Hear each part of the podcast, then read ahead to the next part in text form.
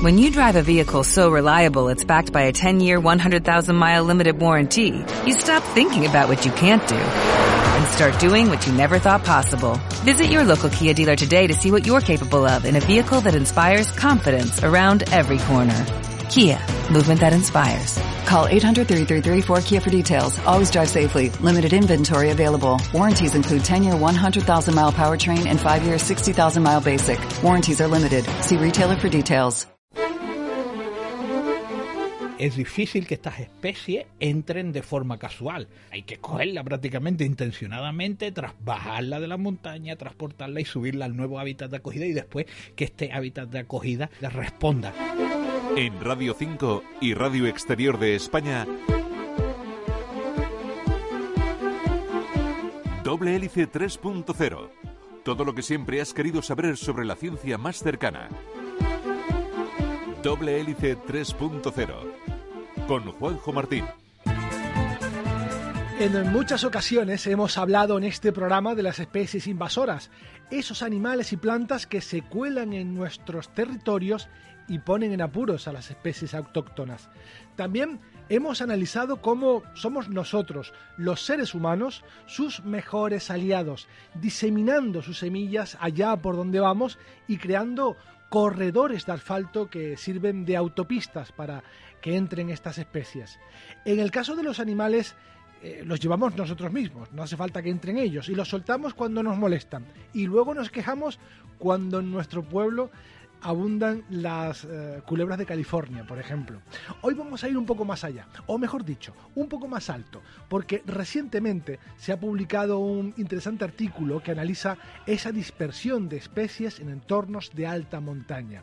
Ahora, el aumento de las temperaturas y el cambio climático global está jugando un papel importante en la propagación de estas plantas y animales. Los científicos quieren saber qué nos deparará el futuro y hoy uno de esos autores nos lo contará. Buenas tardes, comenzamos. Detrás de cada fármaco, de cada tratamiento, existe un mundo apasionante de investigación.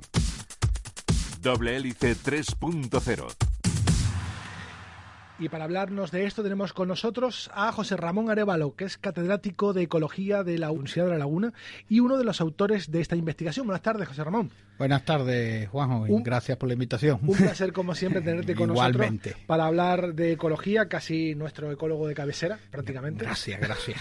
me llena, me, llena de honor y de satisfacción. Una, bueno, un cargo no remunerado, pero muy interesante. Sí, sí, sí. Yo eh, presumo de ello por ahí en entornos montañosos o los entornos montañosos, José Ramón, son casi los únicos territorios que se podemos decir libres de especies invasoras, a grandes rasgos, ¿no?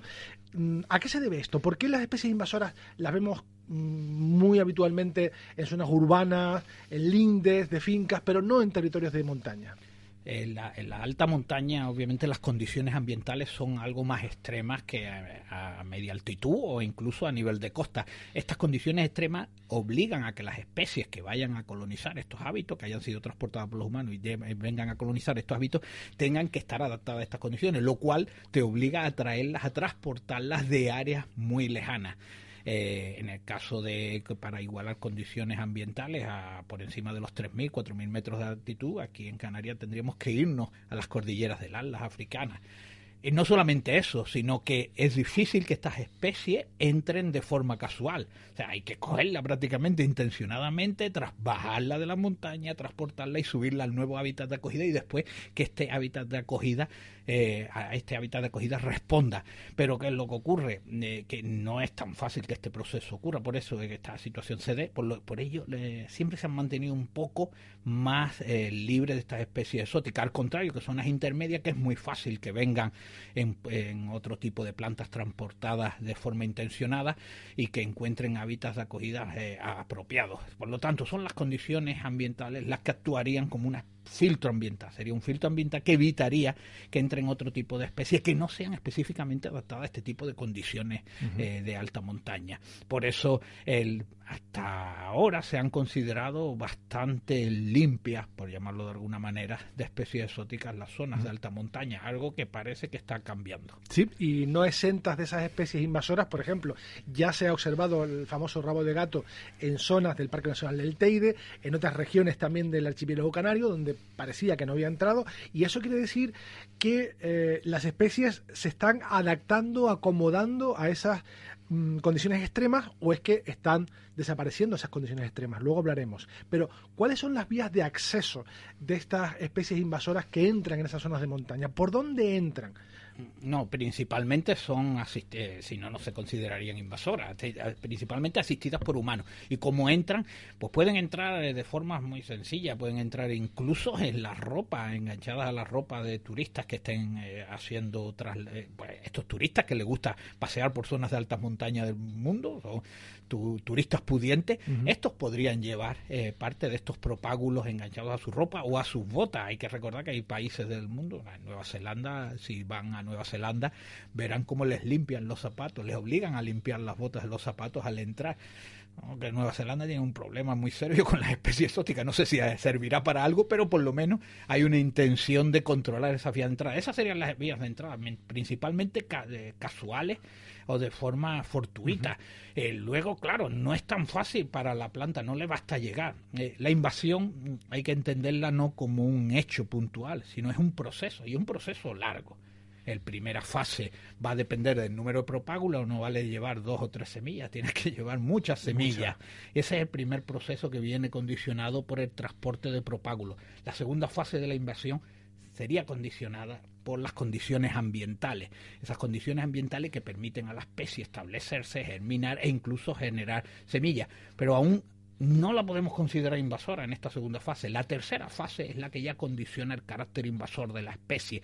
Y esta tercera fase da lugar a que la especie empiece a generar interacciones con otras especies del lugar. Empiecen a haber interacciones biológicas. Y una vez que se imbrican los procesos biológicos de la zona de llegada, ya podemos eh, considerar que la especie está invadiendo esa zona como, vemos es un proceso largo, no hay que ir a, como le llaman los, los anglosajones, no a la pistola humeante, no hay un punto en el cual la puedas coger, sino que este proceso largo se tiene que dar y algunas especies logran. ¿Por qué ahora algunas especies logran pasarlo y a lo mejor antes no ocurría? Bueno, esto es un tema altamente relacionado con la globalización.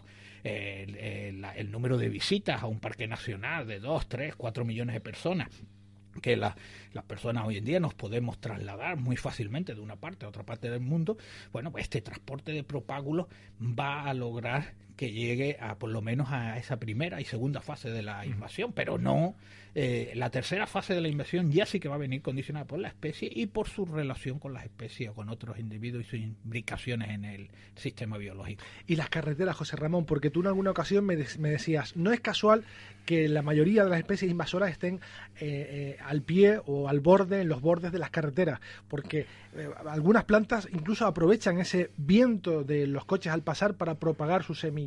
Y es verdad que muchos territorios de montaña de este país pues son atravesadas por carreteras, que me imagino que serán vías de entrada también, ¿no? Sí, obviamente eh, hay que también considerar, incluso en alta montaña, aunque alta montaña, eh, bueno, estos parajes de alta montaña tienen alto nivel de conservación, pero hay que entender a las especies invasoras no tanto como una causa de degradación del medio, sino como un síntoma. Las especies exóticas son síntomas de degradación. Si hacemos una carretera, obviamente hemos alterado ese hábitat natural y esto es lo que está favoreciendo a las especies exóticas frente a las nativas que posiblemente sean mucho menos competitivas, algunas de ellas. Esto es lo que está provocando la llegada. Que luego llegue un punto en que se naturalice, no es tan fácil para las especies exóticas naturalizarse. Prácticamente si no hay unas perturbaciones antrópicas detrás, eh, el establecimiento y la invasión no va a ser tan conspicua como podía ser en algunos casos de unas especies invasoras que verdaderamente son invasoras. Aquí yo hago una aportación personal porque yo eh, distingo muy bien que la especie esté favorecida por las perturbaciones a que sea la especie la que perturba el hábitat. Y hay muy pocas especies que sean capaces de eso. Y, ni en Canarias no sé si llegaremos a tener alguna, pero por ejemplo la falla. Explícanos eso, esa diferencia, sí. Pues sí, en el caso, yo en la falla en Hawái, ¿Qué es lo que hace la falla cuando entra? Pues una especie fijadora de nitrógeno y altera el ciclo biogeoquímico. Una vez alterado el ciclo biogeoquímico, está impidiendo a la, flora nativa poder establecerse y además está favoreciendo a otras exóticas. Tenemos también el Bromus tectorum en California. ¿Qué es lo que hace el Bromus tectorum? Altera el ciclo de los incendios favorece, una especie pirófita, favorece los incendios, cambia el ciclo de los incendios de tal manera que cuando hay un incendio es ella la primera en germinar y desplaza. Estos son especies invasoras que actúan degradando el ambiente. ¿El eucalipto también podría ser? El eucalipto es una especie además muy adecuada para las repoblaciones porque no yo no lo consideraría una especie invasora. Es cierto que en algún barranco se puede ver alguna especie, pero en Canarias, por ejemplo, y en otros muchos sitios del mundo, prácticamente están donde se plantaron, porque es una, es una planta que fue muy útil en el pasado. El eucalipto, el pino radiata que también tenemos acá, eh, que en algunos sitios pueden convertirse en especies que se dispersan, eh, pero se dispersan gracias a las perturbaciones humanas. No, no son la causa de la degradación, ya hemos degradado el terreno y, ellos se establecen.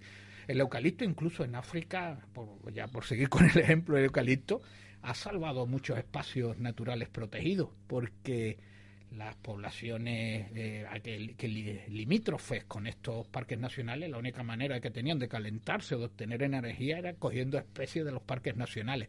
Se le, hay un programa de la FAO en el cual se han hecho plantaciones de eucalipto de tal manera que la gente ya va a estas plantaciones a coger la madera, que es una manera muy ineficiente de calentarte o de producir energía. Pero claro, estamos hablando de situaciones extremas.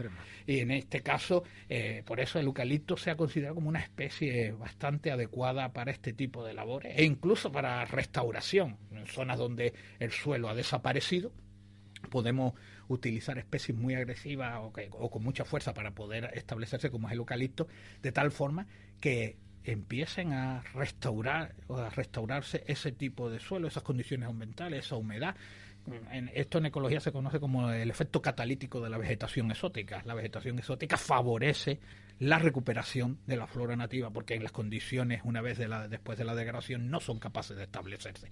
Pero bueno, estos no estarían en alta montaña, pero sin, duda, bueno, puede haber alguno, pero si se planta, si se planta, de luego agarra. Cerramos el paréntesis del eucalipto porque estabas contando lo de la falla en, en, Hawái. Sí, era para distinguir lo que es, desde un punto de vista más personal, yo cuando escribo en mis trabajos procuro definir bien lo que es una especie exótica, eh, es una, de una especie invasora, no es lo mismo una especie que llega, se dispersa, porque las condiciones se lo permiten, que una especie que eh, eh, tiene un impacto dinámico en su dispersión, está afectando el medio en su dispersión, y eso es lo que hace la falla, por eh, alterando el ciclo biogeoquímico, el bromus tectorum alterando el ciclo de incendio, y pocas más especies hay con este tipo de características. O sea que yo lo que tendríamos que ir es más a ver cómo estamos alterando los, los territorios más al hecho de eh, enfocarnos en las especies exóticas que no nos gustan, porque no es tanto gestionar para lo que no nos gusta como gestionar para lo que nos gusta. O sea, no vamos a gestionar en contra de las especies exóticas, lo que tenemos que hacer es gestionar para las especies nativas, favorecer que las especies nativas puedan establecerse. Esa sería quizá el cambio de paradigma que tampoco es que lo haya inventado yo, ya me hubiera gustado, pero que se está aplicando en, muchas en muchos estudios de investigación. En este trabajo de, Nature, eh, lo que han estudiado eh, los autores es 11 eh, localizaciones mm, alrededor del planeta y han visto que de, esas 11 en 10 las especies exóticas pues subían en altitud y se acercaban al territorio de alta montaña. Mm, digamos que se hacen fuerte en, medianías y cuando ya eh, ocupan ese espacio comienzan a subir o, es que necesitan expandirse y lo hacen hacia alturas superiores? Sí, lo primero que tiene que encontrar la especie, y esto es lo que se ve en el trabajo, si lo, en los modelos que se están aplicando, es unas condiciones apropiadas. Las especies invasoras no son caprichosas. Si están en un sitio, bueno, ni las invasoras ni ninguna, si están en un sitio porque se dan las condiciones ambientales para que la, eh, la especie se establezca. ¿Qué es lo que podemos encontrar? Podemos encontrar muchas circunstancias. Podemos encontrar que estas son especies que estuviesen primero en una primera fase de la invasión y ahora ya están en una segunda, tercera fase en la cual interaccionan con otras especies y son capaces de ampliar su, eh, su rango. Hay que tener en cuenta también que las especies invasoras tienen mayor capacidad de, mayor capacidad de dispersión y unos nichos mucho más amplios en los hábitats de acogida que en sus hábitats naturales por ejemplo, las pencas, lo que son las opuntias, los agaves, son capaces de llegar en mucha altitud aquí en unas islas como Canarias y en sus zonas nativas, en las zonas de México y Centroamérica, no llegan tan alto. ¿eh? Claro, están evitando... Eh, eh, enemigos naturales, eh, se encuentra con un sitio apropiado, se encuentra con unas diferentes condiciones y claro, son capaces de expandir su nicho. O sea, esto ya lo hacen de forma natural, se, tienen más capacidad de dispersión. Esto, los que lo conocen perfectamente son los, los agricultores. Cuando queremos hacer una producción masiva de algún tipo de planta, no la vamos a hacer en el hábitat nativo, lo procuramos hacer en el hábitat, en otro hábitat distinto, parecido al nativo, pero no en el nativo. ¿Por qué? Porque en el nativo vamos a tener problemas con otras especies competidoras, vamos a tener problemas con enfermedades. En Etiopía no produce tanto café, produce, pero muy poco comparado con Colombia o Brasil, y el, café es de Etiopía eh, originalmente. Bueno, este ejemplo, pues esto le pasa también a las especies exóticas, y lo que, eh, eh, lo que tenemos que entenderlo es eh, como un proceso dinámico. Yo por eso, a veces parece que la botánica, la zoología y la ecología es lo mismo. Ah, y, yo no lo considero lo mismo porque eh, una de las cosas que nos enseñan en ecología desde el primer momento es el aspecto dinámico de los sistemas, que son dinámicos, que no son fotografías. Esto cuando nos dice alguien, esto siempre ha sido así, digo, bueno, ha sido así desde que lo conocemos nosotros hace 20 años, pero esto lleva 3, 4 mil años. Y en ecología tenemos bastante constancia de esta dinámica. Y por tanto las especies, claro que se mueven en, algunas, en algunos casos es porque están en una diferente fase de la, de la invasión, en otros momentos puede ser porque son nuevas especies que todavía están ampliando, se están empezando a colonizar las hábitats, y en otro pueden ser por, eh, pues, bueno, el calentamiento global no ha sido tan dramático como se ha mostrado en los modelos, ningún modelo ha llegado a, dar el valor que tenemos en la actualidad, pero pequeñas variaciones sí que hacen que las especies puedan desplazarse cientos de metros. Eh, esto se ve muy bien con los tree line que se llaman, ¿no? Los límites de vegetación estos límites de vegetación que consideramos, no, ahora se están expandiendo porque las temperaturas están cambiando. Sí, pero es que cuando hacemos una perspectiva histórica de eh, la comunidad, vemos que la comunidad es verdad que a veces suben en altitud, pero otras veces bajan también en altitud. Y eso es lo que nos llamamos en ecología el aspecto dinámico y no equilibrio de las comunidades, porque están en permanente cambio, alrededor de unos niveles, pero el cambio es permanente. Y esto es lo que se percibe, ¿no? vemos que los cambios existen, entonces hay que interpretarlos como tal. En el estudio que, han firmado han visto que debido al aumento de las temperaturas, las especies invasoras que, que, están más abajo, en medianías, por ejemplo, son las que se expanden hacia arriba, más que proliferar las que ya están en alta montaña. ¿A qué se debe esto? bueno, han cambiado cambian las condiciones ambientales, aunque hayan sido, como he dicho anteriormente, aunque sean cambios mínimos, y dado que hemos tenemos una tendencia de aumento de temperatura desde los últimos 30 años, eh, el patrón no es muy alto, pero es, de crecimiento de temperatura, esto ha hecho que estas especies puedan colonizar estas nuevas hábitats. No es que se estén acomodando en medianía, sino que las condiciones de medianía se están igualando a medida que vamos en altitud eh, como consecuencia de estos aumentos de las temperaturas. En el caso que tenemos de las medias en el Parque Nacional del Teide de los últimos 70 años, el aumento ha sido de 0,6 grados. Puede parecer poco, pero lo suficiente para una especie para que pueda avanzar 100, 200 metros en altitud, donde antes no podía llegar. Y esto se ve claramente en algunos puntos en otros sitios se ven que las condiciones no han variado tanto, no han sido tan dramáticas, u otro tipo de condicionantes son más limitantes de la, dispersión de las especies exóticas, por tanto las especies exóticas no han variado tanto. Luego hablaremos de qué podemos hacer, si es que podemos hacer algo para controlar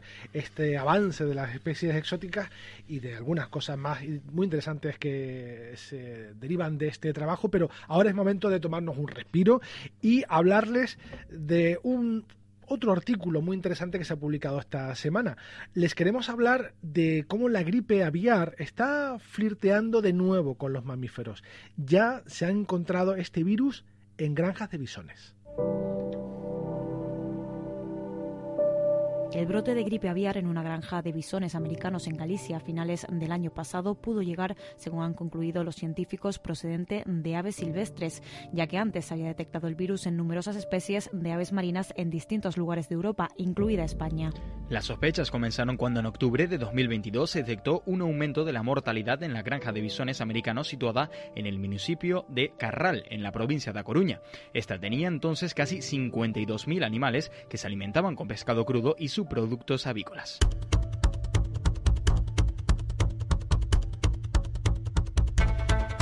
Los bisones estaban alojados en jaulas de malla de alambre que proporcionaban una protección superior a los animales, pero no un refugio total a los lados, y los expertos han determinado que las aves silvestres han podido desempeñar un papel importante en la introducción del virus en la granja, ya que los bisones se criaron en un edificio parcialmente abierto en el que pudieron estar en contacto con las aves marinas. De hecho, el genotipo del virus, que se ha diagnosticado en numerosas especies de aves marinas de toda Europa, es el mismo que se detectó en alcatraces y gaviotas en Galicia semanas antes de producirse el virus en esta granja de bisones.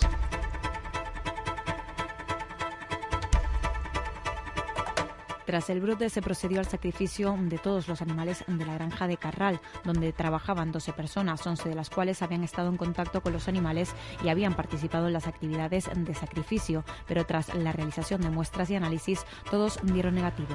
Desde que en abril de 2020 se detectó por primera vez la infección por el coronavirus SARS-CoV-2 en granjas de bisones de Países Bajos, en España el uso de mascarillas es obligatorio en todas las granjas de este tipo.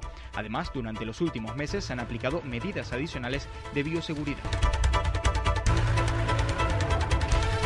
Los hallazgos científicos sugieren que el virus pudo ser introducido por aves marinas, pero que después ocurrió una transmisión entre los propios bisones en la granja afectada por el creciente número de animales infectados tras la confirmación de la enfermedad y su progresión desde el área inicialmente afectada a toda la explotación. En Radio 5 y Radio Exterior de España, Doble Hélice 3.0. Continúas en doble hélice 3.0 Radio 5 y Radio Exterior de España. Hoy les estamos hablando de especies invasoras y exóticas y de cómo poco a poco se van abriendo camino hacia territorios como los de alta montaña. Y mientras escuchábamos el reportaje, nuestro invitado, José Ramón Arevalo, catedrático de Ecología de la Universidad de La Laguna, me acaba de hacer una reflexión muy interesante y es que, ojo, porque también podemos ver a las especies invasoras por su impacto positivo. Y me decía, porque la papa es una especie eh, exótica, el millo es una especie exótica, el trigo, el arroz, todas son especies que vienen de fuera y benditas especies. ¿no? no, el trigo no, el trigo ya estaba por aquí pajareando desde Persia y eso, pero bueno, sí que son eh, básicamente el alimento de la población mundial, radica en 6, 7 especies. Eh, y claro, estas especies se mueven de un sitio a otro. ¿Y por qué radican en 6, 7 especies? Sencillamente porque han sido muy óptimas en su crecimiento y son muy productivas y, proveen de mucha energía.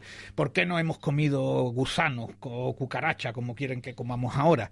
Pues porque su rendimiento energético es muy bajo, pero claro, esto puede cambiar si la tecnología permite crear gusanos o cucarachas que sean energéticamente altas y que los nutrientes sean mm. eh, lo suficientemente altos y, algún condimento que sepan bien. Bueno, ya aquí comemos caracoles, en otras partes del mundo comen eh, eh, chapulines. Sí que tampoco estamos hablando de cosas raras. El problema es no, no estamos consumiendo más insectos porque su rendimiento es muy bajo energéticamente. Pero si esto cambia, obviamente lo empezaremos a consumir. Por supuesto.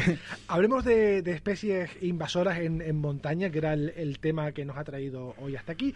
Porque quería saber cómo de rápido o de lento se producen estos procesos.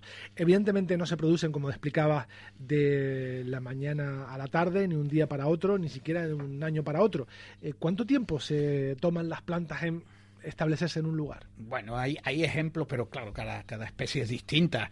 Hay algunas que llegan a un sitio y lo encuentran prácticamente como una zona totalmente potencial para su expansión. En el caso que hemos hablado anteriormente de la, de la falla que en Hawái, que en cuestión de 50, 60 años había alterado totalmente el ecosistema, y hay otras que nunca llegan a lograr ese proceso de la invasión. Hay algunas que tardan eh, más de 200, 300 años. Hay algunas que necesitan que en cierto modo se produzca un cambio radical o algún tipo de otra de entrada de otra especie que haga algún tipo de interacción que la favorezca. Cada especie es distinta, pero sí es cierto que eh, otra de las cosas que nos podemos dar cuenta y que va a tener mucha importancia desde el punto de vista de la gestión es que las especies hay que cogerlas en el momento de la llegada, en sus, en sus zonas de entrada. En sus zonas de entrada eh, es, complicado para algunas, porque cuando ya la vemos en el, en el medio natural, no la vemos en el medio, ya es que están por todas partes.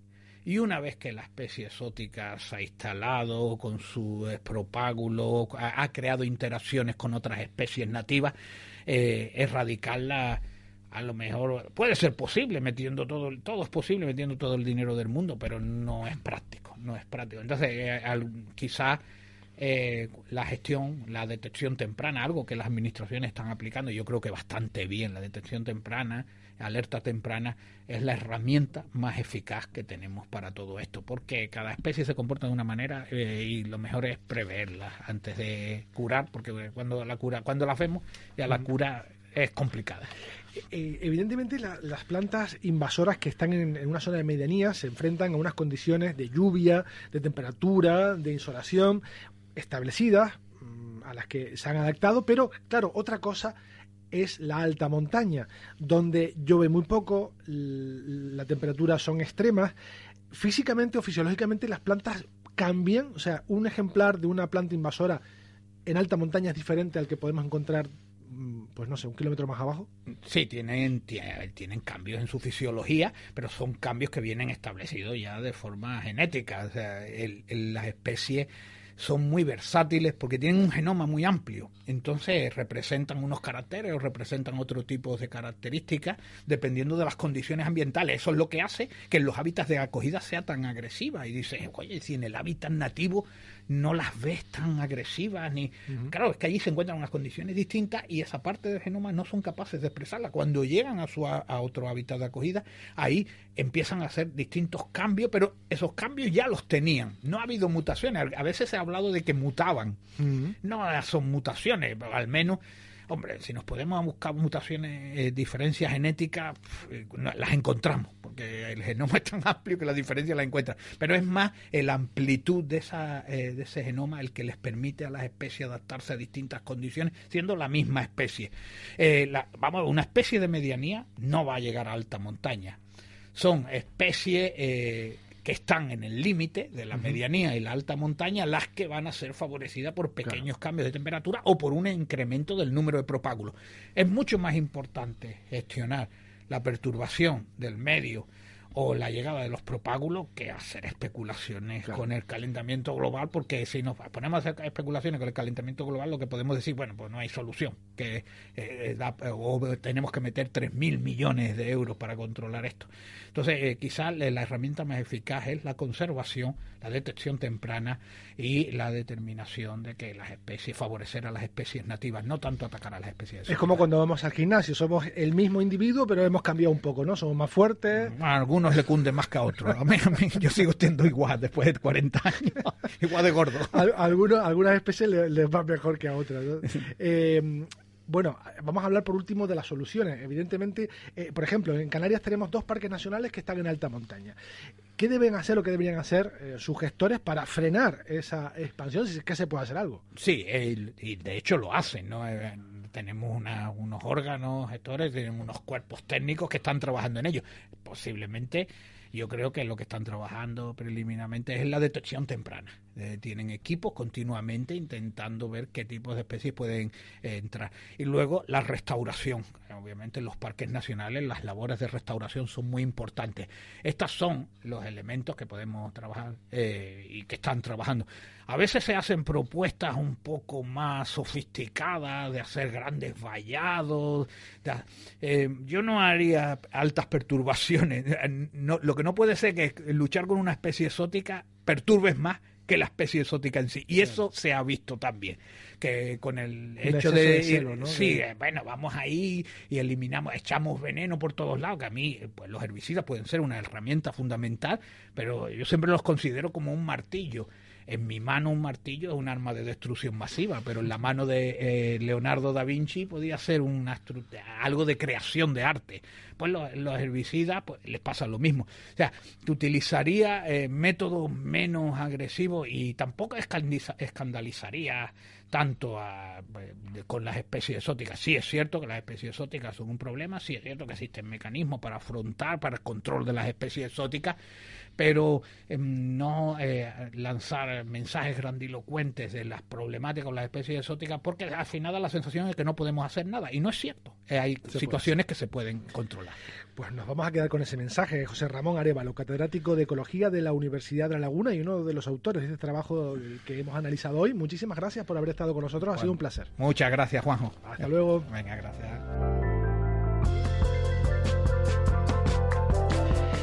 Bien, y este ha sido nuestro recorrido científico y muy ecológico por hoy. El próximo sábado, más aquí en Doble Hélice 3.0. Nos vamos, como siempre, en esta versión radiofónica, pero seguimos muy activos en internet, en redes sociales, en facebook.com barra doble hélice y en Twitter arroba doble hélice RN. Puedes escucharnos y suscribirte a nuestro programa en varias plataformas de podcast, en iVoox, en Google Podcasts, en Apple Podcasts y en Spotify. En la dirección, hasta hoy que te habla, Juanjo Martín. Hasta la próxima semana, adiós.